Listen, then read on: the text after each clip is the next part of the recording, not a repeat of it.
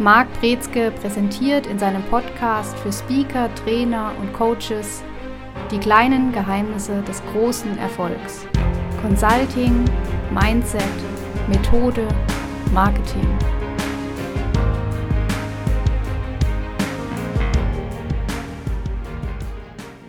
Herzlich willkommen zu einer weiteren Folge in unserem Podcast. Heute mit dem Thema vom Wissen zur Expertise. Worum geht es in der heutigen Folge? Heute geht es darum, um die Frage, ist es schon automatisch Expertenwissen oder Expertise, wenn ich was weiß. Also es gibt ja ganz viele Beraterinnen und Berater draußen, die von sich behaupten, sie sind Berater einerseits und auf der anderen Seite behaupten sie, sie haben ganz viel Fachwissen oder Fachkompetenz. Und heute geht es um die Frage, was steckt eigentlich da hinten dran? Also was sind die unterschiedlichen Bereiche? Was macht eine Person zum Experten? Was verleiht Expertenstatus? Und was ist auch notwendig, damit Unternehmen darauf vertrauen können, dass es auch wirklich da ist und funktioniert? Kann man auch die Frage beantworten, warum bin ich Experte?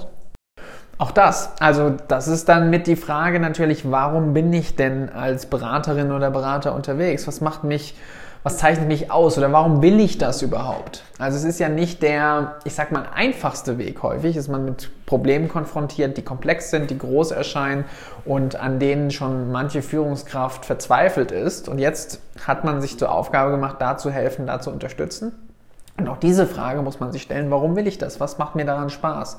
Und wenn Honorar die einzige Antwort ist, dann ist die Antwort zu kurz. Was sollten denn weitere Beweggründe sein, ähm, ja, sich als Experten aufzustellen, neben dem Honorar? Also man sollte durchaus eben wissen oder zumindest wollen, dass man einen Nutzen bietet, dass man einen Service, eine Dienstleistung bietet, von der andere im besten Falle messbar profitieren. Also wobei kann ich helfen? Was kann ich leisten? Und äh, wie kann ich unterstützen? Und wenn ich diese Fragen stelle, wie kann ich Wert stiften, wie kann ich dienen, dann sind wir in dem Bereich, dass wir auch schon in den ersten Schritt reingehen in die Frage, was zeichnet denn die Kompetenz oder die Expertise aus, die da hinten dran steckt. Ja, was zeichnet die Expertise aus, was da hinten dran steckt? Das ist eine Vielzahl von Faktoren, die da eine Rolle spielt. Und da kann man natürlich auch eine Liste aufmachen, was denn dann in unterschiedlichen Branchen oder auch unterschiedlichen Typen von Beratern wir uns angucken können. Also es gibt natürlich Consultants beispielsweise, die allein aufgrund von ihrer Erfahrung, von den beruflichen Hintergründen, was sie gemacht haben, wo sie gearbeitet haben, wie sie gearbeitet haben, dass sie das als Wissen angeeignet haben, jetzt verpacken in Consulting-Form und daraus wird dann Expertise. Also verpacktes Wissen könnte man als Expertise definieren. Ist es der Grund, da, wenn man mal heute in die Beraterwelt schaut, dass auch viele ältere Personen ähm, in dem Bereich tätig sind, die vorher sich Wissen angeeignet haben und dann irgendwann sagen, worüber wir uns gleich unterhalten, jetzt bin ich Experte? Genau. Und dieses Wissen aneignen ist eben gerade in der Generation, die ich sage mal jetzt salopp 50 plus sich selbstständig macht und Beratung verkauft, eben nicht nur, dass sie jetzt an dem Punkt ist, dass sie sagen kann, ich habe mir dieses Wissen angeeignet, sondern ich habe es gelebt, ich habe es gemacht, man hat es wirklich in die Tat umgesetzt. Also das ist ein wichtiger Faktor da hinten dran. Es gibt diesen Erfahrungsschatz, es gibt diese Praxisorientierung, die man hat und die man kennt, die dann auch einerseits mit diesem Status verleihen, andererseits natürlich auch die Glaubwürdigkeit geben für den Kunden, zu sagen, da ist jemand, dem kann ich vertrauen.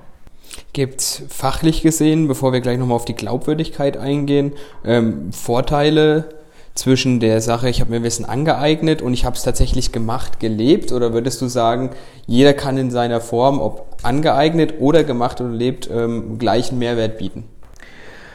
Schwierig. Also diese Praxiskomponente ist mit einer der wichtigsten Punkte. Und wenn man es noch nie gemacht hat und wirklich nur aus einem Lehrbuch kennt, dann hört es relativ schnell auf, anwendbar zu sein und auch wirklich Nutzen zu stiften. Es kann aber durchaus sein, dass das schon ausreicht für erste Beratungsprojekte, um zu sagen, ich kann hier Wissen mit Wissen unterstützen, auch wenn ich es nicht hundertprozentig gemacht habe. Das ist jetzt so diese die Frage, ich mache mal ein Beispiel aus, aus meinem Trainerdasein, als ich angefangen habe. Und zwar hab ich, bin ich von der Uni gekommen, beziehungsweise ich war noch an der Uni und habe angefangen, Rhetorik-Trainings zu geben. Das heißt, wie präsentiere ich, wie wirke ich, wie sorge ich dafür, dass ich andere überzeuge. Und dann hat man vor sich eine ganze Menge an Leuten gehabt, die alle ungefähr doppelt so alt waren wie einer selbst. Und da kann dann durchaus schon mal die Frage kommen, was hast du denn schon präsentiert oder verkauft und so weiter oder geführt an Personen? Und die Frage ist da dann letztendlich irrelevant, weil ich kann einerseits vorne dran stehen, die Praxis zeige ich in der Anwendung von der Expertise, die ich habe, die Präsentationstechnik, die Rhetorik, all das, was dazugehört mit Körpersprache, Präsentationen, Wirkungen und so weiter. Und auf der anderen Seite weiß ich aber, was funktioniert. Das heißt, ich kann dieses Wissen, diese Methodenkompetenz überstülpen auf das, was da vor mir liegt. Mit anderen Worten, ich kann dann eben sagen, so und so präsentiert sich das überzeugender und kann da auch gutes Feedback geben und es wirkt, es funktioniert. Und das reicht dann, dass ich sagen muss, ich muss nicht genau das gemacht haben. Ich kann Verkaufstrainer sein für eine Verkäufermannschaft, ohne deren Produkt verkauft zu haben weil man die Methodenkompetenz des Verkaufens besitzt. Das muss man unterscheiden. Ja, das ist, glaube ich, auf dem Punkt, der vielen Jüngeren dann vielleicht auch ähm, ja, passieren kann. Dieser Umgang damit so einer Frage, würdest du sagen, das sind oft dieselben Menschen, die schon solche Fragen vorab stellen, die einfach skeptisch sind? Oder sind das Leute, die keine Lust haben und da sticheln wollen vielleicht ein Stück weit oder einfach ein Interesse halber? Sowohl als auch. Also es gibt Leute, die wollen ganz gerne, ich hatte da vor kurzem einen Fall, eine Schulung komplett diskreditieren und sagen, das bringt doch eh nichts. Und kommen dann mit dieser Haltung rein. Und die erste Frage, die ich dann als Trainer bekommen habe, was äh, habe ich denn schon verkauft? Mache ich als Verkaufstrainer. Und dann konnte ich allerdings mittlerweile auf ein paar Erfahrungen zurückgreifen und konnte auch erzählen, wie ich beispielsweise im Bauumfeld auch mitgereist und mit bei Verkaufsgesprächen dabei bin. Und auf einmal hatte ich einen anderen Status bei den Teilnehmerinnen und Teilnehmern. Das ist wieder so der Mehrwert von Erfahrungen. Was mache ich, wenn ich den jetzt nicht habe? Dann kann es sein, dass da der eine oder die andere etwas ins Schwimmen gerät und dann die Schwierigkeit hat, sich zu behaupten. Wichtig ist aber, dass man das Vertrauen hat in die eigene Kompetenz, dass man dieses Selbstvertrauen entwickelt, vorne zu stehen und dann auch weiß, das funktioniert, weil. Und wenn man das begründen kann und zeigen kann, dann macht es auch Sinn, selbst wenn man das Produkt oder die Branche noch nicht selbst besucht hat. Jetzt könnte ich mir vorstellen, dass es, ja, es sind nicht viele, aber einige Menschen gibt, die sagen, ich wäre gerne Berater, mir macht das Spaß, Viele sehen vielleicht erstmal den Lifestyle, der vielleicht auch ein Stück weit dahinter steht, die aber doch den Gedanken des Helfens auch ähm, ja, beinhalten. Und äh, jetzt ist die Frage, was weiß ich denn? Weiß ich genug? Weiß ich hier genug? Weiß ich da genug? Da weiß ich ein bisschen was. Das könnte ich damit verknüpfen. Wann kann ich denn helfen? Wann kann ich Leute beraten und ja, weiterführen? Immer dann, wenn ich sagen kann, ich kann ein bestimmtes Ergebnis liefern oder mitproduzieren. Und das ist so der, die Kernfrage. Weil wenn ich mir nur die Frage stelle, was kann ich eigentlich, da gibt es vielleicht ganz viele ganz tolle Sachen, aber es gibt auch ganz viele ganz tolle Sachen, bei denen kein Unternehmen sagt, das brauche ich. Beispiel? Wenn man super dabei ist zu sagen, ich male hervorragende Window Color an die Fenster und hat da ein richtig gutes Talent für und dann wird es dünn, in der Regel eine große Anzahl von Unternehmen zu finden, die bereit sind, sehr große Consulting-Projekte dafür mit in Auftrag zu nehmen. Muss nicht sein. Es kann auch sein, dass man sagt, man findet doch noch den, den, den Winkel und sagt, ich mache jetzt Window Color als Stressprävention für Mitarbeiter bei Porsche und auf einmal sitzen alle da und malen ihre Window Color Figuren. Also es kann auch funktionieren, selbst in diesem Bereich. Aber generell ist es häufig so, dass man einerseits unterscheiden will, was kann ich, worin bin ich gut. Man möchte aber auch wissen, was braucht die Unternehmenswelt. Also wenn ich meine Kunden anschaue, was sind deren Bedürfnisse, was sind deren Ängste, Sorgen, Schmerzen, die sie haben, wie kann ich dabei unterstützen? Und das muss sich natürlich überlappen. Also man muss sagen, was gebraucht wird und was ich kann, sollte zusammenpassen. Und der dritte Faktor ist, was macht mir Spaß. Ich denke auch, wenn dieser Faktor, ähm, der andere braucht das, nicht gegeben ist, dann ist man auch wieder weg vom Helfen und dann ist es auch keine sinnstiftende Arbeit, glaube ich, die da geleistet wird. Dann wird Geld von A nach B transferiert, ohne einen tatsächlichen Mehrwert zu liefern. Und langfristig hat das ja auch nur Nachteile für denjenigen, der das umsetzt. Richtig, und der Spaßfaktor ist auch nicht zu unterschätzen. Also wenn man sagt, ich kann etwas gut machen und der Kunde braucht das auch, aber mir macht es keinen Spaß, das zu liefern, dann fehlt die Motivation, irgendwann leidet dann auch die Qualität drunter und man selber findet sich in eine Ecke gedrängt, wo man gar nicht hin möchte. Du hast vorhin das Thema Glaubwürdigkeit angesprochen. Ich denke, das ist auch ähm, für viele auch ein herausfordernder Punkt, grad, äh, gerade für ja, Unternehmer, Unternehmerinnen, die dann auch starten wollen in dem Bereich. Wie kann ich denn meine Expertise untermauern? Im besten Fall mit entweder ersten Erfahrungen, die man gesammelt hat, mit Referenzen oder indem man eben auch mit Kooperationspartnern zusammenarbeitet, die bereit sind, einen zu ja, vorzustellen und auch in andere Unternehmen, in Projekte reinzutragen, weil die dann die Brücke bilden zu der mangelnden Glaubwürdigkeit oder Bekanntheit. Und da dann zu sagen, das ist jemand, den vertrauen wir und dann überträgt sich das. Funktioniert das in jedem Bereich? Dass man entsprechende Kooperationspartner findet beispielsweise? Oder gibt es da Schwierigkeiten, die sich herausstellen könnten? Mm, grundsätzlich gibt es für jeden Bereich mögliche Kooperationspartner, die dieses Thema ableisten. Es ist nicht überall gleich einfach, vielleicht jemanden zu finden, an den man sofort denkt, ähm, wo man sagt, die könnte uns, die Person könnte uns unterstützen. Aber generell ist für jeden Bereich gibt es mögliche potenzielle Kooperationspartner. Hast du da ein paar Tipps, ähm, um Ideen zu bekommen? Wo passt denn meine Dienstleistung, meine Unterstützung noch mit rein, wer das mit anbieten könnte? Also, dass man vielleicht mal querdenkt oder so Geschichten? Ja, querdenken ist ein ganz schwieriger Begriff, aber grundsätzlich, ja, man kann ähm, genau die Frage stellen, welche andere Dienstleistung oder Beratungsleistung passt zu dem, was ich anbiete. Also, dass man komplementäre Partner findet. Man kann auch überlegen, wer bietet das Gleiche an wie ich und kann man die unterstützen. Und man kann auch überlegen, wo gibt es gar keine Überschneidung und kann man das Portfolio erweitern in irgendeiner Weise. Und da gibt es eben unterschiedlichste Anknüpfungspunkte. Man kann sich die Frage stellen, wer besitzt meine Zielgruppe, wer besitzt meine Kunden und wie, kommen, wie kann ich dieser Person oder diesem Unternehmen helfen, dass ich da auch hinkomme oder wie kann man da eine Kooperation, eine Partnerschaft verknüpfen. Das sind unterschiedliche Fragestellungen, die alle zu Kooperationspartnern führen. Wenn ich mich vielleicht auch ein bisschen dabei schwer tue in dem Bereich, ähm, ja, da sagen, kreativ zu werden, Gibt es auch eine Möglichkeit, Unternehmen einfach zu fragen, was sie denn brauchen? Das kann man zwar machen, aber dann setzt man auch gleichzeitig das Zeichen an das Unternehmen, wir wissen nicht, was wir anbieten. Und wir würden auch alles anbieten, egal was sie sagen. Und damit ist das Gegenteil von Expertise eigentlich das, was man vermittelt, sondern dann heißt es, ach, das ist jetzt äh, ein Scharlatan, Heuchler, Hochstapler, der uns hier begegnet. Ja, vom Wissen zur Expertise, was gibt es noch Wichtiges zu ergänzen? Das Wichtigste ist wirklich dieses Verpacken von Wissen. Also, dass man sagt, man muss wegkommen von, ich weiß folgende, ich habe folgende Fachkenntnis oder Sachkenntnis, die ein wesentlicher Faktor ist, hin zu einer bestimmten Methodenkenntnis und Kompetenz, die da hinten dran steckt und eben auch dieser Lehrkompetenz. Das heißt, dass man diese, dass dieses Wissen transferieren kann.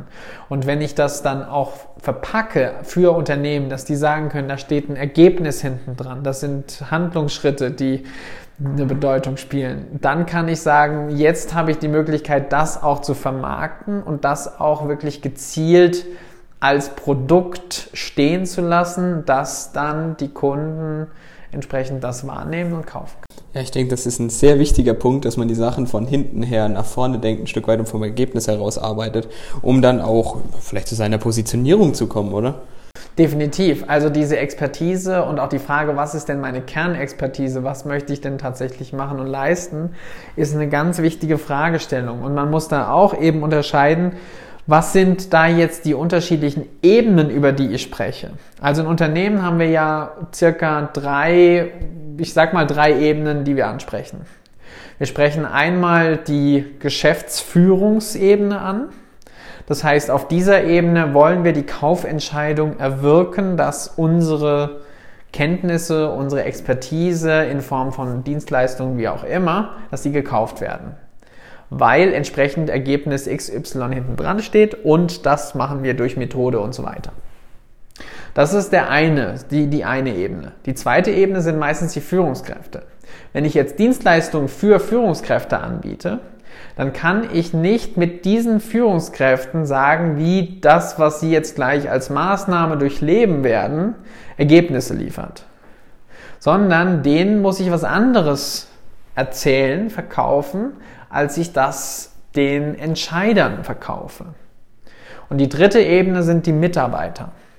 Das heißt, wenn ich jetzt sage, ich biete etwas fürs gesamte Unternehmen an, für alle Mitarbeiter, beispielsweise, dass die Teamskommunikation besser wird, dass die sich besser austauschen oder wie arbeite ich im Homeoffice und alle sollen da durchgejagt werden einmal, dann muss ich denen auch wieder was anderes erzählen, als ich den Führungskräften das erzähle. Den Führungskräften muss ich wieder was anderes erzählen, als das, was ich den Geschäftsführern erzähle. Und alles fällt unter dieses, diesen Begriff Expertise und Wissen. Und wenn ich das weiß, dann heißt es, ich muss mein Wissen anders verpacken für diese drei Zielgruppen. Wenn ich mein Wissen verkaufen möchte, dann verkaufe ich an die Entscheider. Die muss ich überzeugen mit den Ergebnissen. Die Führungskräfte muss ich häufig überzeugen durch die Methodik, die ich anwende. Das heißt, wie gelange ich zu diesen Ergebnissen? Das ist das Spannende für die Führungskräfte. Und für die Mitarbeiter, denen muss ich erzählen, was sie davon haben, dass sie das anwenden. Jetzt könnte der eine böse sagen, ja, das ist ja ein bisschen Manipulation, die dahinter steckt, aber im Grunde geht es ja einfach nur um Vorteile aufzuzeigen und Arbeitserleichterungen vor allen Dingen dann aufzuweisen und ähm, nicht Leute zu manipulieren, dass eine Kaufentscheidung getroffen wird, oder? Richtig, und es ist ganz wichtig, dass man diese Zielgruppen wirklich auseinanderhält. Und ganz viele Berater und Consultants machen das nicht.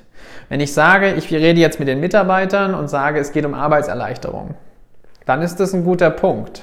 Wenn ich allerdings dem Geschäftsführer sage, Ziel ist die Arbeitserleichterung, dann wird der sagen, äh, nö, finde ich nicht so gut.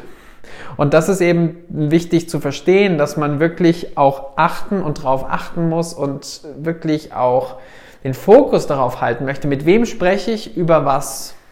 Und es kann sein, dass am Ende die gleiche Maßnahme, das gleiche Training steht, aber ich muss komplett anders drüber sprechen mit den unterschiedlichen Stakeholdern. Was ist, wenn ich das oben gut verkauft bekomme, beim Entscheider entsprechend, und unten dann aber, ja, blöd gesagt, verkack? Was passiert im Projekt? Dann scheitert das ganze Projekt, weil die müssen es ja mitmachen, die müssen es ja mittragen. Also je nachdem, was für ein Thema man hat. Aber jetzt in dem Beispiel, wenn es um, um Homeoffice und Produktivität geht, dann müssen die ja das anwenden, was in diesen Trainings oder in diesen Entwicklungsmaßnahmen drin vorkommt.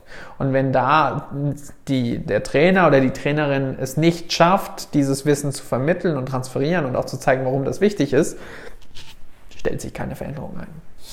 Hier zeigt sich dann auch wieder, dass mit Expertise alleine jetzt nicht allzu viel gemacht ist, sondern dass auch vertrieblich viel Know-how dahinter stecken muss, um dann die Expertise natürlich auch, was man ja will, den Mehrwert zu bieten, auch an den Mann bekommt.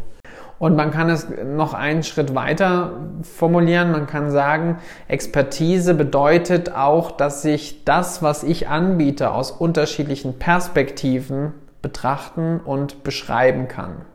Und das ist so die, der größte Faktor. Wenn ich nur ein Buch gelesen habe und ich kann allen erzählen, was steht in diesem Buch und ich erzähle allen dreien Ebenen das Gleiche, weil ich habe eben nur dieses eine Buch gelesen, ohne zu differenzieren, dann reden wir vom Wissen, aber das ist noch nicht viel wert.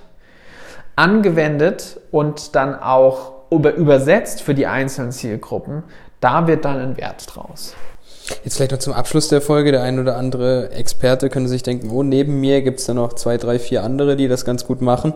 Ähm, wie gehe ich denn mit dem Wettbewerb dann um? Da ist eben die Frage, was zeichnet mich aus? Also was ist es, was meinen Weg besonders macht? Und was bedeutet denn die Arbeit mit mir für Unternehmen tatsächlich konkret? Und ich bin kein großer Freund davon, gerade im Consulting-Bereich zu stark auf die Konkurrenz zu schauen. Es ist hilfreich, sich der Konkurrenz bewusst zu sein. Aber am wichtigsten sollte der Kunde sein und der sollte im Mittelpunkt stehen. Und wenn ich weiß, wer mein Kunde ist und was ich dem Kunden bieten und und wie ich leisten und unterstützen kann, dann bin ich da auf einem guten Weg. Ich denke, das riecht man auch gut kommuniziert, dass auch jeder sich vom anderen ein Stück weit unterscheidet und überall gewisse Vorteile liegen, die ein anderer eben dann nicht mitbringt. Ähm, wie bist du zur Expertise gelangt als Abschlussfrage der Folge? Auch das ist eine Mischung und das ist auch was, was nie aufhört. Also Expertise wächst immer weiter.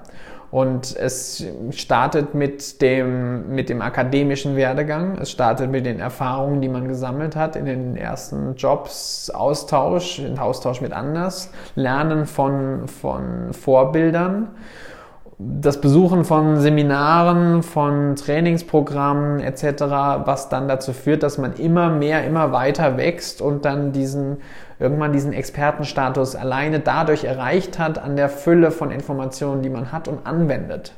Und dann durch die ersten Projekte das dann auch in Realität sieht, wie das Leben gewinnt, wie es umgesetzt wird, wie es messbar Erfolge erzielt. Und das ist das, was jetzt kontinuierlich weiter anwächst, ist genau diese Expertise, wo wir sagen können, wir können genau das liefern zu dem und dem Punkt und so und so läuft es ab. Wie verrückt muss man sein, um diesen Weg zu gehen, sich jeden Tag mit anderer Leuts Probleme rumzuärgern? Grundsätzlich ist das eine gute Frage, die könnte man aber auch dem Arzt stellen. Ne? Also insofern, es gibt immer gute Gründe, ich sag mal anders, wir wachsen am besten dann und auch am meisten, wenn wir genau uns die Fragen stellen, wie können wir helfen, wie können wir unterstützen. Und damit wir das wirklich effektiv können, müssen wir uns ein Stück weit mit den Problemen beschäftigen von anderen. Viel wichtiger ist aber, dass wir dann sehr schnell den Fokus verändern und uns nach Lösungen orientieren und dort Ausschau halten. Schöne Worte zum Abschluss. Das war's für diese Woche. Bis zur nächsten Folge. Ciao. Sie hörten die kleinen Geheimnisse des großen Erfolgs. Consulting, Mindset, Methode, Marketing. Der Podcast für Speaker, Trainer und Coaches, präsentiert von Marc Brezke. Mehr Infos unter markbrezke.com.